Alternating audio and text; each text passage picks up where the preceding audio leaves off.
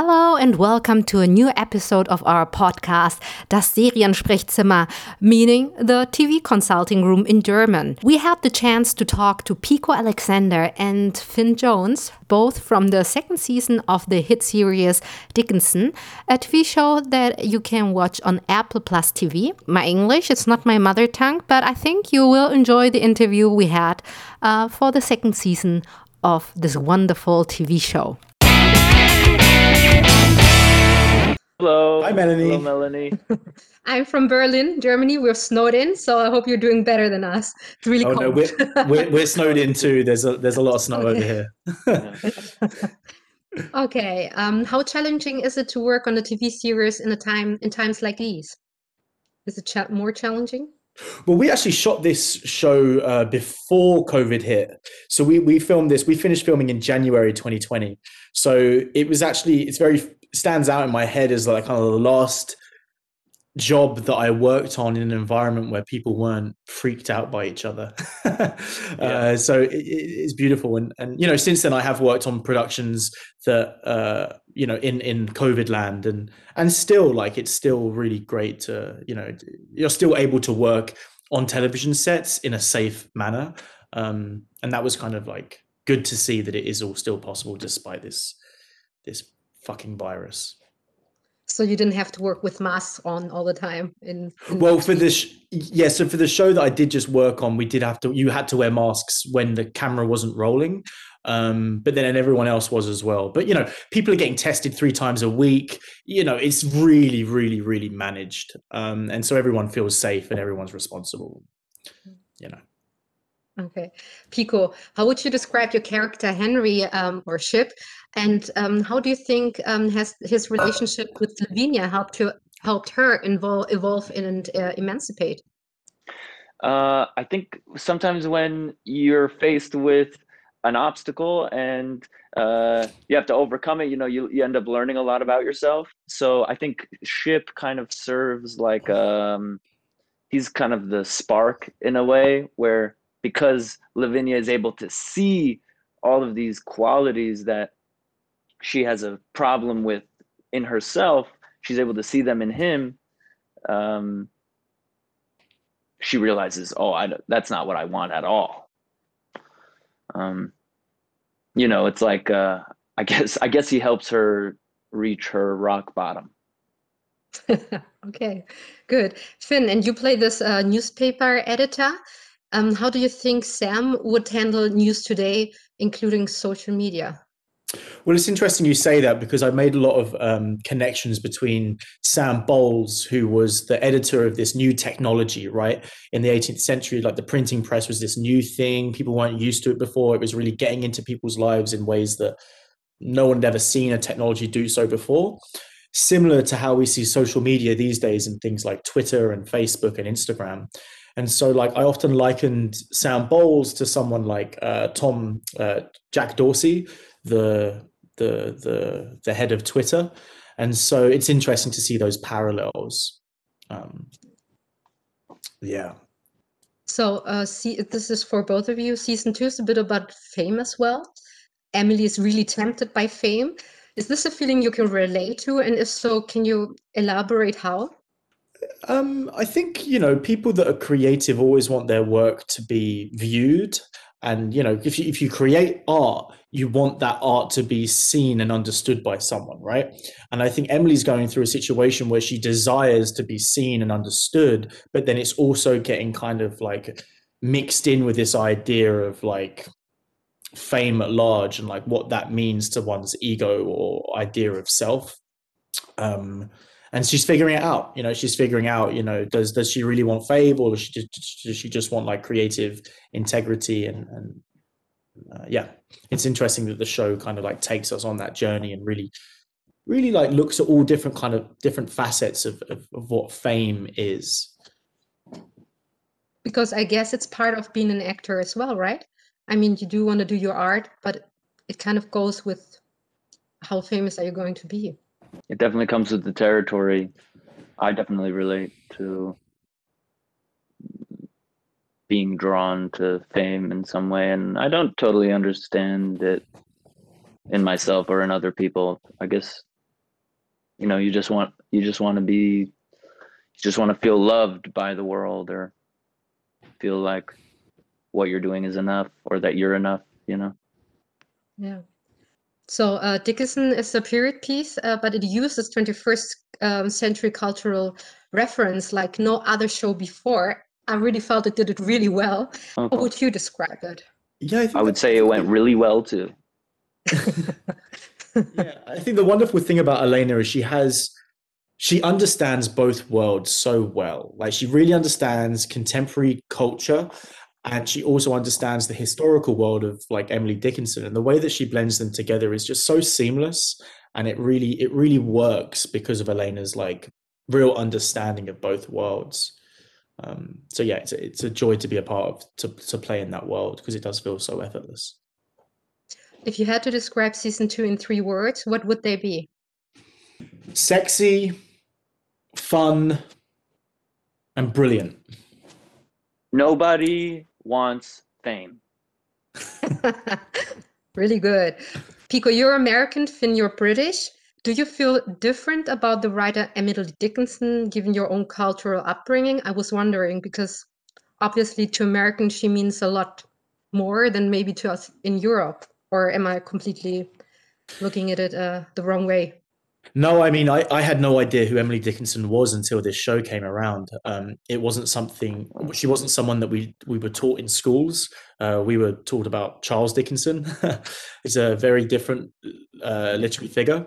And but I think over here, and correct me if I'm wrong, Pico, but a lot of people study Emily in school, right? yeah I, like a yeah we. I, I definitely we definitely went over it in middle school or high school or something yeah weren't paying attention.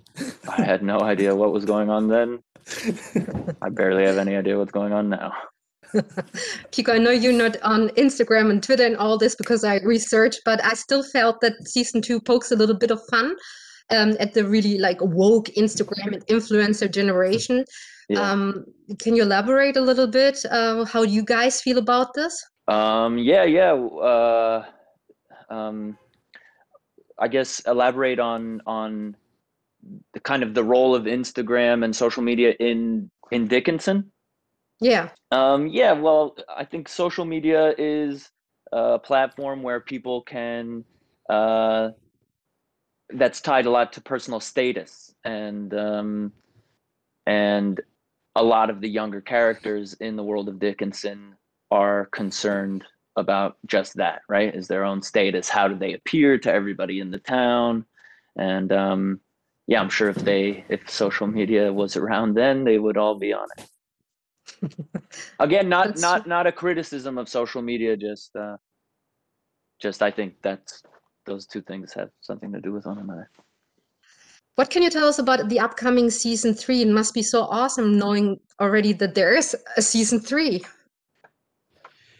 Uh, yeah, I mean, that's super cool. It's great that, that Apple has commissioned another se- series of the show. I think it's a, a testament to Alena and the whole crew's like wonderful, great work. Um, but it's still in the early stages of development, so we don't know that much yet, and we can't really give much information out, unfortunately. Yeah. So were you guys fan of the show before uh, before you joined it, or um, how did you perceive it?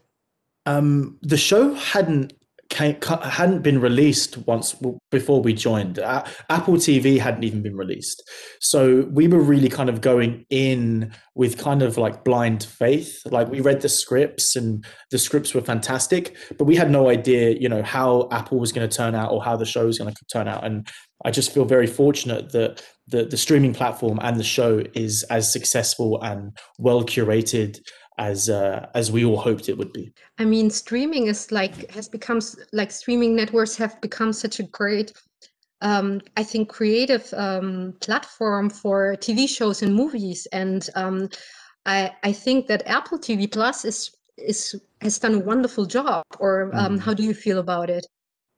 Yeah, I'm really grateful that Apple uh, is creating content because they're doing it in a way of so, it's, so, it's so sophisticated, right? They're really spending the money, but not only are they spending the money, but they're bringing really great talent together. They have a really they have a lot of taste, um, and it's just wonderful to see to see uh, a company as large as Apple uh, spend the money and invest in in uh, in in culture. You know. Yeah, there's Well, one thing I have to tell you about Apple and yeah. how they do.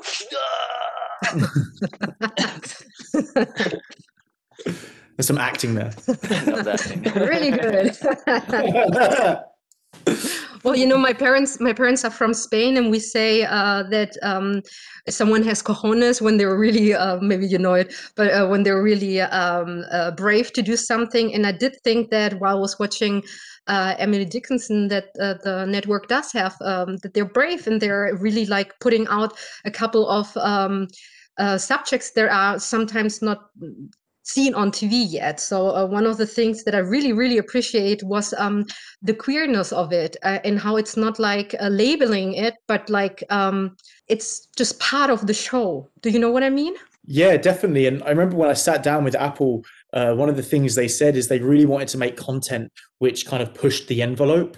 That it wasn't just en- uh, it wasn't just content for entertainment purposes, but it served some sort of like societal or cultural um, uh, evolvement. You know, and so like having having a show about Emily Dickinson, which is a very is a, a queer narrative, is uh it's just wonderful to see. You know, it's like it's 21st century as it should be. It's you know telling telling stories about real human beings as they are in the real world. And I think the more content we have like that that represents um, people from around the world, the better we will be as a global society society to understand each other. I mean, that's what storytelling is about, right? And um, is there any anything that makes it different being like in a period piece? Um, I mean, you've uh, Finn, you've done Game of Thrones. Obviously, you know a little bit about it, and um, and then uh, Iron uh, Fist was a little bit different. But um, uh, Pico, I actually only know you from movies. I I must admit, but um, um, maybe you can tell me a little bit how it feels to be in a period piece. It it was it was great fun. It was great fun. Wearing those costumes and the hair and the sets and uh, I like playing dress up. You know. Yeah, it's really wonderful to see Yeah. the because this because it takes so much of its own unique skill and talent to create these costumes and to build out this world in the sets to like see so much like artistic it's just like a lot of artists coming together to build out a very unique world Yeah, it to- yeah. to be actors and to embody all th- other people's like incredible work it just feels very uh, empowering as a performer and it feels like you're a part of something where a lot of people have like put a lot of like really great creative energy into Yeah, no, I'm I'm happy. I'm super happy you said that, Finn, because I I'm realizing like the real heroes of these period pieces. It's it's the people that are building all these sets and these costumes, and I mean the amount of effort that it takes, the just the the technical skill uh, that you have to have. Uh, to and the devotion things is- yeah it's, it's it's so impressive. It's so unbelievable. yeah yeah i felt very lucky to to be a part of it Yeah, because you So- show up on set, it's like a it's like a freaking museum. You know, I mean, they they, Yeah. literally built Emily Dickinson's house in uh in a navy yard in Brooklyn somewhere. You know, the Yeah. exact dimensions and the wall wallpaper matches. It's weird. It's crazy. yeah So my last question would be, what is the best reaction you had from like family, fans, whoever? Um, do you have something that someone told you about the show that you really, really appreciate hearing? I was kind of blown away that it received 100% on Rotten Tomatoes. Um, I know those What? indicators. Yeah, yeah. Did you- it really? can see that? Yeah, yeah, know. yeah. You know, those things I never really pay too much attention to, but it is just, it's always nice to see that uh, critics and fans around the world are really, um, are really enjoying it as much as we enjoyed making it. Well, I for sure love it. Thank you so much. This has been a highlight today, and uh, and I can wait to see season season three. I really hope it's going to be as as good as season two. Thank you so much. All right, take care. Stay Thank warm. you, Melanie. Bye bye. Bye bye. Enjoy the snow day. This is it. I hope you had a good time listening to both. The second season is on Apple Plus TV. We will upload a second episode of this uh, podcast with Toby Huss, who plays Edward Dickinson, Emily Dickinson's father, quite soon. So check it out. Stay tuned. Stay healthy. Bye bye.